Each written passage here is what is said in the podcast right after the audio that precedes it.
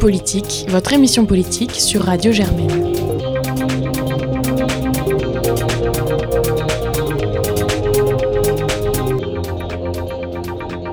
Bonjour à toutes et à tous, je suis extrêmement heureuse de vous retrouver pour une nouvelle saison d'Aune Politique, l'émission politique de Radio Germaine. Avant de commencer, je tenais à remercier toutes les personnes qui ont permis à cette émission de pouvoir reprendre cette année. Donc Margot, notre nouvelle présidente, et les autres membres du bureau, Louis, Sarah, Marie et Kenza, pour leur travail tout l'été. Maxime, l'ancien président de Radio Germaine, mais qui est toujours un peu dans l'ombre. Et surtout, nos nouvelles et nos nouveaux chroniqueurs que vous découvrirez au fil des émissions de politique cette année. Autour de la table aujourd'hui, de nouveaux visages, ou plutôt de nouvelles voix. Commençons par Julie. Bonjour Julie. Bonjour. Donc Julie euh, entre en master à l'école de journalisme cette année. Euh, ensuite, nous avons Arto. Bonjour Arto. Bonjour. Euh, qui est en première année au Collège universitaire de Sciences Po. Et enfin, vous le connaissez tous, le seul et l'unique Raphaël. Bonjour Raphaël. Bonjour Salomé. Et merci à vous trois de vous engager pour une nouvelle saison. J'aimerais également vous dire deux mots, chers auditeurs, sur la direction Compte Politique prendra cette année. Nous avons décidé de n'enregistrer plus que deux émissions par mois pour plusieurs raisons. Déjà, nous n'allons pas se le cacher, c'était parfois difficile l'année dernière de tenir la cadence avec une émission par semaine. Mais le but est surtout de faire des émissions de qualité avec des invités qui font l'actualité. Et lorsque j'ai eu notre invité du jour au téléphone il y a quelques jours, je lui ai expliqué qu'on politique avait une mission, c'était d'aller plus loin, aller plus loin dans l'actu, dans la façon de la traiter, euh, sans tomber dans la polémique et en restant objectif. C'est comme ça que nous envisageons notre nouvelle année et ce qui va beaucoup nous occuper cette année d'ailleurs, ce sont les municipales qui nous permettront de parler de sujets euh, euh, que nous n'avons pas encore traités, comme par exemple la ruralité, les défis liés au transport ou encore l'environnement. Enfin, avant de commencer, j'aimerais m'adresser à vous, chers auditeurs et chers euh, gens qui regardent sur le Facebook Live. vous étiez nombreux la saison dernière à nous écouter, peut-être le serez-vous encore plus cette année. Euh, nous attendons avec impatience vos remarques, vos commentaires et vos conseils sur notre site ou sur la page Facebook de Radio Germaine. Vous pouvez aussi retrouver nos émissions sur les plateformes de podcast Spotify, Apple Music et SoundCloud. L'invité. Maintenant que les présentations sont faites et que les grandes lignes sont expliquées, j'aimerais accueillir notre invité du jour. Donc, euh, bonjour Lydia Nguyente. Bonjour. Vous êtes médecin urgentiste à l'APHP, euh, donc l'assistance publique des hôpitaux de Paris. Euh, merci d'être venu aujourd'hui et nous allons parler d'un sujet euh, très d'actu. aujourd'hui, c'est la grève des personnels dans les urgences en France. Vous travaillez actuellement dans le groupe hospitalier de Paris Sud. Donc ici dans, à Paris. et surtout, vous êtes délégué syndical à MUF, c'est-à-dire que vous, vous êtes syndiqué à l'Association des médecins urgentistes de France. Et c'est en tant que délégué syndical que vous venez nous parler aujourd'hui. L'interview. Euh, donc, première question pour introduire un peu le sujet. Pourquoi avoir choisi de devenir médecin urgentiste? Alors, moi, je suis née avec la médecine d'urgence. La médecine d'urgence, c'est euh, une médecine très, très récente. Euh, Pour le SAMU, c'est 1986. Il a été décidé qu'on allait en faire. Et puis ensuite, il y a un décret de 1995 pour réglementer les services d'accueil d'urgence. Et puis, bah, j'ai eu la chance de rencontrer euh, des médecins qui mettaient en place tout ça et qui m'ont donné la passion de devenir urgentiste. Voilà. On va maintenant passer à l'interview avec Julie et Artaud. Merci beaucoup, Salomé. Alors, c'est moi qui commence euh, pour euh, cette nouvelle année. Alors, tout simplement, pourquoi avez-vous choisi cette profession? Pourquoi, le... pourquoi ce domaine? Pourquoi ce métier? La médecine d'urgence, c'est. Comme je le disais, c'est une, médecine qui m'a passionnée tout de suite, hein, parce qu'en fait, euh, c'est quelque chose qui est à mettre en place avec euh, euh, toutes les difficultés qu'il y a actuellement. Donc, ça lie en fait l'extérieur et l'intérieur de l'hôpital. Euh, avant, l'hôpital, on appelait ça urgence porte, les urgences. Ça dit tout de ce que c'est, c'est le paillasson de l'hôpital. Hein. Et donc, en fait, ce paillasson, je pensais que c'était assez intéressant de, bah. Il y avait plein de choses à faire. Déjà, aux États-Unis, il y avait déjà beaucoup de choses qui étaient faites par rapport aux urgences, et ça n'existait pas en France. Ensuite, bah, qu'est-ce qui me plaît dans la technique? Moi, c'est une médecine qui est très technique. Moi, j'avais hésité entre réanimation et psychiatrie. Et en fait, je trouve que ça allie les deux parce qu'il faut être assez psychologue. On a beaucoup de contact avec les patients, mais aussi avec les soignants, les familles. Et puis, c'est très technique aussi parce qu'en fait, on est obligé de connaître la médecine dans sa fondamentale pour pouvoir soigner les gens. Donc ça a les deux. Je pense que c'est à peu près ça.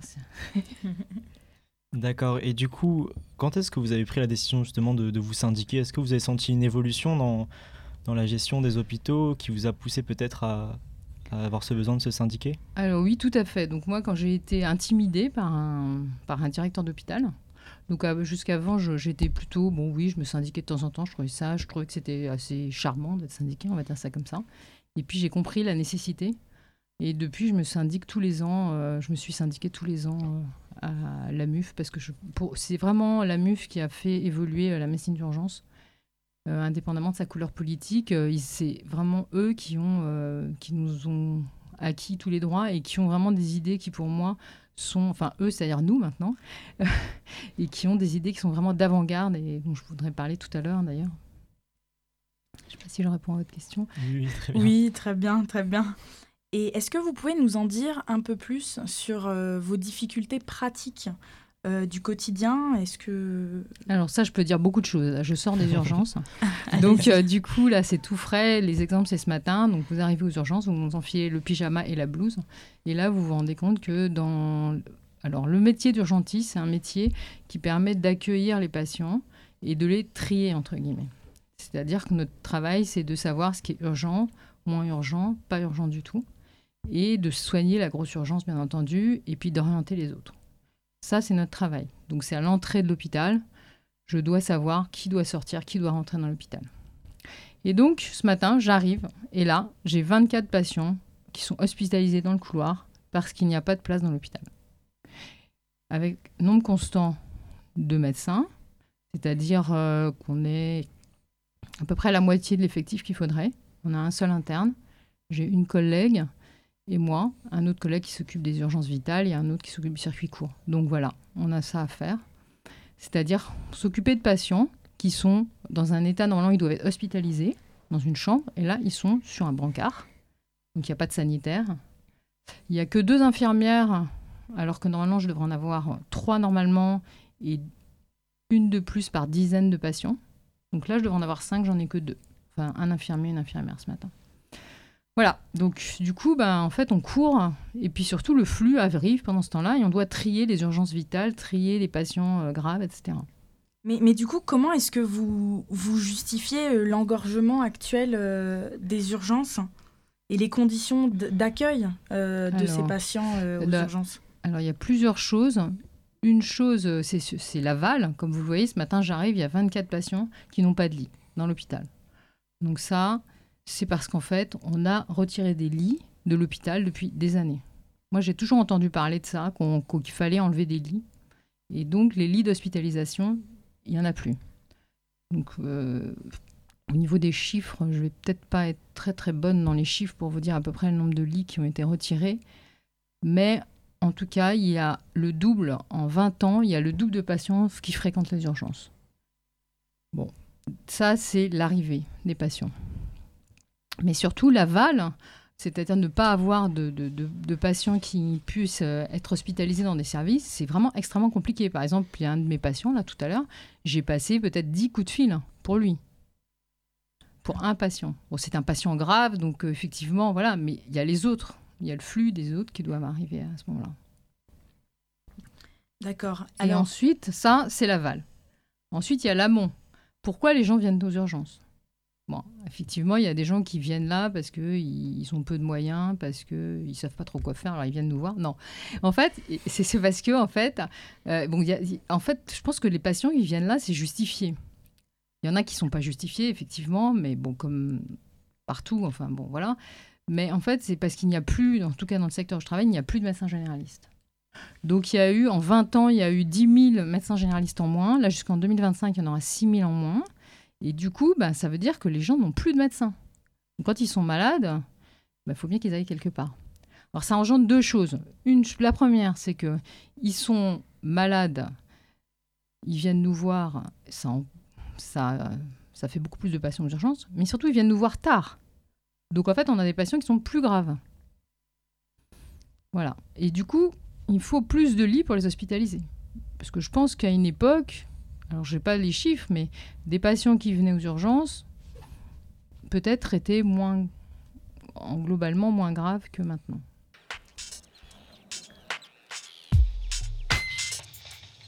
On va passer à la chronique de, de Raphaël. Euh, donc, il nous a préparé pour la première fois une chronique aujourd'hui. Il va l'inaugurer avec vous. Euh, et d'ailleurs, il va nous parler des, urgences aussi, mais au Royaume-Uni et en Espagne, parce qu'en en France, nous, nous, ne sommes pas les seuls à être confrontés à une crise des urgences. Exactement. La France est loin d'être un cas isolé. Les services d'urgence et de santé atteignent un peu partout en Europe un point de rupture. En Grande-Bretagne, le système de santé, le NHS, est au bord de l'explosion. Le National Health Service est gratuit, mais il souffre de sous-financement chronique. Résultat, il est souvent en crise et les grèves se succèdent depuis 2014. Le schéma est presque le même qu'en France, le nombre de patients augmente sans cesse alors que le financement de l'État stagne, voire baisse. Les différents gouvernements, à commencer par celui de Margaret Thatcher, ont enchaîné les coupes budgétaires depuis plus de 30 ans.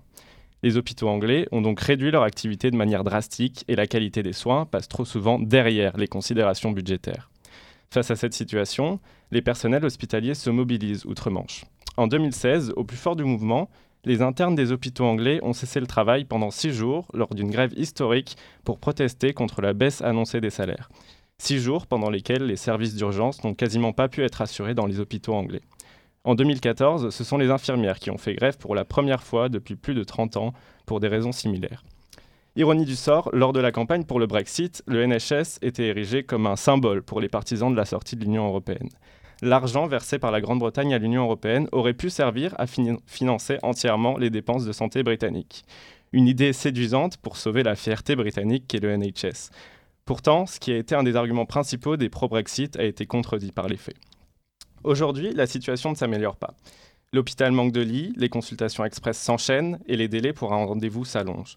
L'ancienne première ministre, Theresa May, a pourtant offert, à l'occasion des 70 ans du système de santé britannique, un joli cadeau d'anniversaire de 20 milliards de livres. Mais le NHS ne semble pas pour autant sorti d'affaire. En Espagne, tout n'est pas rose non plus. Bien que le gouvernement ait insufflé une vraie politique volontariste en matière de santé publique, l'Espagne a longtemps été dans le peloton de queue en termes de dépenses de santé en Europe. Mais le pays cherche à se rattraper. La crise de 2007 a bien sûr durement frappé la sécurité sociale espagnole. Mais depuis 2013, les dépenses de santé repartent à la hausse. À l'heure où la plupart des systèmes de santé européens sont en crise, l'Espagne fait donc plutôt bonne figure. Le ministre de la Santé assure régulièrement embaucher des soignants et ouvrir de nouveaux lits. Pas plus tard que jeudi dernier, le gouvernement a annoncé la construction de cinq nouveaux hôpitaux dans la région de Madrid. Pourtant, la réalité l'emporte souvent sur les bonnes intentions. Les services d'urgence espagnols sont en permanence débordés, en partie en raison des carences de la médecine de la ville. Alors, face à l'attente qui s'éternise dans les cabinets médicaux, nombreux sont ceux qui se rendent d'office aux urgences. Les files d'attente interminables et la qualité du service de santé obligent donc beaucoup d'Espagnols à se tourner vers des assurances et des cliniques privées. Dans de nombreuses capitales de province, le personnel soignant s'est mis en grève pour dénoncer cette situation et demander davantage de moyens. Alors quelle voie la France va-t-elle choisir? S'inspirer de ses voisins européens qui investissent massivement pour tenter de sauver l'hôpital public en crise ou se contenter d'un plan d'action de 750 millions d'euros, une goutte d'eau qui ne suffira sans doute pas à conserver ce que l'OMS qualifie de meilleur système de santé du monde. Merci beaucoup Raphaël, c'est très intéressant ce que tu vas nous raconter. D'ailleurs, ta chronique sera maintenant toujours focalisée sur euh, comment ça se passe chez nos voisins. Je vous emmènerai un petit peu voyager dans le monde entier pour découvrir euh, comment ça se passe ailleurs. Très bien, merci beaucoup. On va continuer l'interview.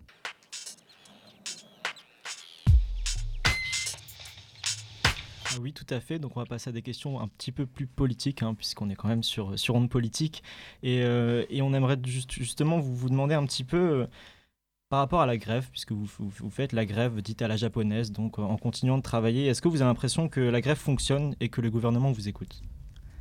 Le gouvernement nous écoute sans doute, nous entend, je ne sais pas. L'avantage d'avoir fait la grève, c'est que finalement, on a dit beaucoup de choses depuis longtemps et qui commencent à être entendues de tous les participants de l'hôpital, puisque là, on rejoint c'est pas la grève vraiment, mais en fait, il y a différentes choses qui se sont passées. C'est que les directeurs d'hôpitaux, euh, leur syndicat a manifesté euh, des revendications en disant qu'il y a un problème de financement de l'hôpital. Et ça, c'est vraiment bien parce que c'est vrai que nous, on est toujours en train de demander du financement pour de nouveaux postes. Et eux-mêmes ont montré qu'ils sont dans la difficulté pour répondre à nos demandes. Les deuxièmes choses qui ont été très positives aussi, c'est qu'actuellement, les professeurs des universités se concertent, euh, en fait, faire l'état des lieux de l'hôpital public de façon à savoir un petit peu euh, où sont les problèmes et s'occuper de l'hôpital public en général. Alors la MUF, hein, sur ces questions-là, euh, la première question des hôpitaux, des directeurs d'hôpitaux, le financement, oui. On pense que c'est le financement qui, qui pêche dans tout ça, puisqu'en fait, les 754 millions d'euros sont ce qui était prévu initialement, donc rien à voir avec les urgences, d'une part. D'autre part, euh, les lits, par exemple, qui ont été promis ouverts, en fait, euh, l'argent est pris euh, sur des lits de gériatrie qui vont être fermés. Donc c'est la valve qui se ferme pour ouvrir d'autres. Donc voilà, donc il n'y a pas d'ouverture de lits en réalité. Et la deuxième chose, hein, c'est que par rapport au directeur d'hôpitaux, ce qui est très bien, qu'il y ait une mobilisation, mais en fait, le directeur d'hôpitaux se consacre au problème hospitalier, purement hospitalier. Alors que nous, à la MUF, on pense qu'en fait, le problème est de la médecine en général toute la médecine doit être vue, aussi bien à cause du fonctionnement du système de santé français, mais aussi par rapport à la demande qui est faite des jeunes médecins, des internes, des, de, vous les jeunes, hein, parce que vous, vous êtes euh, très jeunes, hein. et du coup, qui n'est pas la même qu'à une autre époque. Voilà. Ce qu'on remarque, c'est que les jeunes actuellement ont besoin d'être, préfèrent être salariés, aime avoir une activité variée entre l'hôpital et la ville, et une activité qui est plutôt pluridisciplinaire. C'est pas comme les médecins de famille d'une époque où ils étaient qui étaient tout seuls dans leur, dans leur euh, cabinet. Ce type d'exercice, c'est pas quelque chose qui intéresse les jeunes. Du coup, en fait, euh, c'est pour cela qu'en fait, on a des idées de, changement, de, de, réforme euh, de la santé, notamment on pense depuis des années qu'en fait, en France, nous avons une hyper spécialisation de la médecine qui n'est pas compatible avec la demande. Euh, alors les chiffres, euh, je suis obligée de regarder mon petit papier. Allez-y. Mais dans d'autres pays, justement, j'en reviens à ce que vous disiez tout à l'heure, dans d'autres pays, les États-Unis, en fait, aux États-Unis, il y a une étude dans le JAMA, un journal de médecine, qui a dit qu'en fait, il faut qu'il y ait le besoin, c'est qu'il y ait deux tiers de médecins généralistes et un tiers de spécialistes. Et en France, c'est exactement l'inverse qui sort. C'est-à-dire que là, on nous parle d'un numerus clausus, donc le concours d'entrée en médecine qui permet euh, de faire fabriquer des médecins, des futurs médecins. En fait, on propose à la sortie qu'il y ait 60% de spécialistes et 40% de généralistes. Et ça, on pense que c'est vraiment le, la problématique. Et moi, par exemple, je travaille dans un hôpital où, en fait, euh, c'est un très bel hôpital avec des spécialités extrêmement pointues. Des gens qui viennent de la France entière pour des spécialités, des choses, des maladies rares. Vraiment, c'est magnifique. Ça ne répond pas à la demande de l'urgentiste qui, lui, va avoir des patients parfois qui ont des maladies rares, mais qui, la plupart du temps, heureusement pour les patients, ont des maladies complètement euh, banal et simple. Donc en fait, l'accueil de ces patients bah, n'est pas possible hein, parce qu'en fait, ça ne correspond pas à ce que eux souhaitent euh, soigner en fait. Et euh, donc euh, la MUF, depuis longtemps, a repéré ce, problème et l'a, dénoncé. Maintenant, c'est compliqué hein, parce qu'en fait, du coup, on va s'attaquer, entre guillemets, à, l'hôpital, qui est en fait une suite de spécialistes. C'est comme ça que fonctionne l'hôpital. Merci beaucoup pour euh, cette réponse tout en précision. D'ailleurs, vous m'avez devancé un petit peu, euh, car je voulais qu'on parle euh, du plan santé que le gouvernement prépare à l'horizon 2020, qui pour le moment est encore assez flou. Et pour rappeler un peu à nos auditeurs, alors pour le moment, il s'agirait de mesures très diverses comme une réforme du numerus clausus et de la tarification à l'acte, euh, des réouvertures de lits au cas par cas, euh, la fin de l'intérim, euh, ou encore la création d'un numéro unique à appeler qui pourrait permettre de faire un tri en amont et de désengorger un petit peu les urgences. Et l'objectif, du coup, serait de délester les urgences de ce trop-plein de, patients. Et en plus, on a entendu parler, du coup, ces temps-ci, de ces 754 millions d'euros qui seraient versés sur trois ans. Alors, que pensez-vous de ce projet de réforme? Est-ce que c'est suffisant? Est-ce qu'on peut faire fonctionner une réforme de cette ampleur avec des moyens financiers qui sont quand même très limités? D'une part, ça n'est pas suffisant. D'autre part, ça n'est pas mis au bon endroit. Donc l'histoire du SAS, là, c'est quelque chose qui existe déjà. Il y a déjà un contrôle, entre guillemets, de, des entrées à urgences par des appels téléphoniques. Ça s'appelle le SAMU, le 15, ça s'appelle la brigade des sapeurs-pompiers, le 18. Il y a des choses à faire, ce système est imparfait, mais il est à améliorer pour qu'on euh, on travaille plus, plus ensemble et qu'il n'y ait pas redondance entre ces deux services à certains moments. Il y a, existe des régions où ça fonctionne très bien. Donc en fait, là, nous, on n'a pas du tout compris pourquoi quasiment la moitié du budget, je crois que c'est 32... 320 euh, millions, quelque chose comme ça, qui est mis dans cette chose-là, qui existe déjà. Donc améliorer quelque chose et mettre la moitié du budget sur trois ans, ça nous paraît euh, non compréhensible en tout cas. Donc là, c'était la première ça. Et qu'est-ce que vous aviez encore comme question euh, je, vous avais demandé, oui, justement, qu'est-ce qu'on peut réellement faire en fait avec un, budget de, de cette taille Est-ce que vous pensez que la situation peut réellement s'améliorer En fait, l'ouverture des lits, c'est le plus important. Donc l'ouverture des lits, là pour l'instant, il y a un jonglage entre, par exemple, la, la PHP. Il y a, en fait, on ferme des lits de gériatrie pour rouvrir, tenter de rouvrir d'autres lits. Non, c'est plus de. Il faut, un budget plus important euh, pour rouvrir des lits. Rouvrir des lits, ça veut dire aussi. Alors là maintenant, rouvrir des lits signifie mettre plus de postes d'infirmiers, d'aides-soignants. Et actuellement, la problématique dans certains, dans beaucoup d'endroits, c'est que même en ayant des postes ouverts, on a tellement dégoûté les gens que les postes sont ouverts, mais il n'y a pas. On ne peut pas recruter. Donc là, je vais parler d'un domaine que je connais très bien, c'est-à-dire le domaine médical. Le domaine paramédical, euh, j'en entends parler, mais je ne suis pas infirmière, enfin, ni cadre. Donc du coup, cadre de santé. Donc médecin, voilà. Nous, moi, je suis arrivée dans un service où je me suis dit, c'est super, il y a un super chef de service.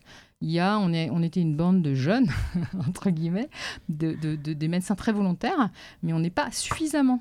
On est 12 pour faire des gardes, et il faut deux médecins par nuit. Donc je vous laisse calculer le nombre de gardes qu'on fait par mois. D'accord? Ah oui. Et donc l'été dernier, nous avons maintenu sans intérim le service public, la continuité du service public. Ça veut dire que, par exemple, vous revenez de vacances, vous faites 120 heures, dont 3-4 gardes, 3-4 nuits, sur 14 jours. Donc, forcément, des jeunes comme vous, là, que je vois, qui voient des vieux comme moi en train de, en train de se fatiguer, euh, ça donne envie à personne. Donc on nous parle d'attractivité, mais l'attractivité, c'est simplement de donner envie. Et on a beau dire c'est génial comme métier, euh, les conditions de travail, c'est vraiment quelque chose de très important pour donner envie de venir. C'est vrai, et du coup, ça va peut-être nous mener sur euh, la, question suivante, je pense. Oui, et, du coup, est-ce que vous avez l'impression finalement que le, gouvernement n'a pas une réelle prise de conscience de ce qu'est le, le, travail d'urgentiste, puisque faut quand même savoir que la ministre de la Santé vient elle-même euh, de, ce milieu-là, donc qu'est-ce qui cloche en fait finalement? Alors la ministre de la Santé, on avait beaucoup beaucoup d'espoir, parce que c'est un médecin, qu'elle elle aime le service public, comme nous l'aimons tous, ceux qui travaillons dans, dans un hôpital. Euh, je ne suis pas à sa place, donc je ne peux pas dire euh, si elle comprend ou pas notre travail ou quelles sont ses contraintes. Hein. Je ne peux pas le dire, on ne peut pas le dire, mais ce qui est certain, c'est que dans les faits, on, ça, ça n'avance pas. Il n'y a pas de... Voilà. Mais qu'est-ce qui la bloque? Qu'est-ce qui, bloque si elle est ben- médecin, elle devrait pouvoir s'identifier à vous. Ben oui, mais un médecin, euh, il a besoin d'argent pour euh, et il n'y a peut-être pas d'argent. Après, je, présume. Hein. Est-ce que ce serait... nous, pensons que oui, effectivement, il faut qu'il y, ait, euh, ait de l'argent et que ça, c'est un débat plus public de dire est-ce que la France est capable de financer ses hôpitaux? Mais, le souhaite. Mais vous pensez que c'est peut-être en rapport avec la politique du président qui souhaite encore réduire les, dépenses publiques ou c'est quelque chose de, plus général qui, Ça fait très longtemps, ça fait 20 ans qu'on en parle. Donc que ce soit ce président-là, un président avant, ça fait très très très longtemps qu'il y a une... Il y avait des petits jeux, ils sont très très malins. Il y a des petits jeux, donc c'est-à-dire que vous fermez 10 lits euh, début juillet dans un service, vous en ouvrez 8 euh, 15 jours après, puis vous refaites la même chose dans un autre service. Puis en fait, quand on se rend compte, les médecins, on, ben, on se voit qu'en fait, on se dit tiens, mais t'en as combien? Et puis finalement, on se rend compte qu'il y a 10 lits qui ont disparu de l'été. Et puis vous recommencez à chaque saison, à chaque euh, vacances scolaires. Donc ça, ça fait très très très longtemps que ça y est. Ça fait très longtemps. Euh, la désorganisation de, de l'hôpital public, ça fait très très longtemps que c'est construit. Et donc, euh, il faut que maintenant le, débat public soit de se dire voilà, est-ce qu'on sauve l'hôpital public ou est-ce qu'on le sauve pas? C'est un sauvetage, c'est voilà, nous on en parle facilement parce qu'on est des sauveteurs. Et, euh, c'est parfois il y a de grands moyens. C'est pas juste mettre un tout petit peu de sérum physiologique dans, le, dans les veines d'un patient. Il y a d'autres choses à faire. Si vous étiez Madame, euh, Madame euh, quelles mesures à l'heure actuelle sont vraiment essentielles pour sortir de cette crise Je ne suis pas Madame Buzyn. c'est un chantier. Hein. C'est un chantier, donc euh, il y a beaucoup, beaucoup de choses à faire. Et donc, beaucoup de choses à faire pour remanier vraiment le système de santé. On a toujours été euh, les pionniers en, termes de médecine euh, dans le monde entier.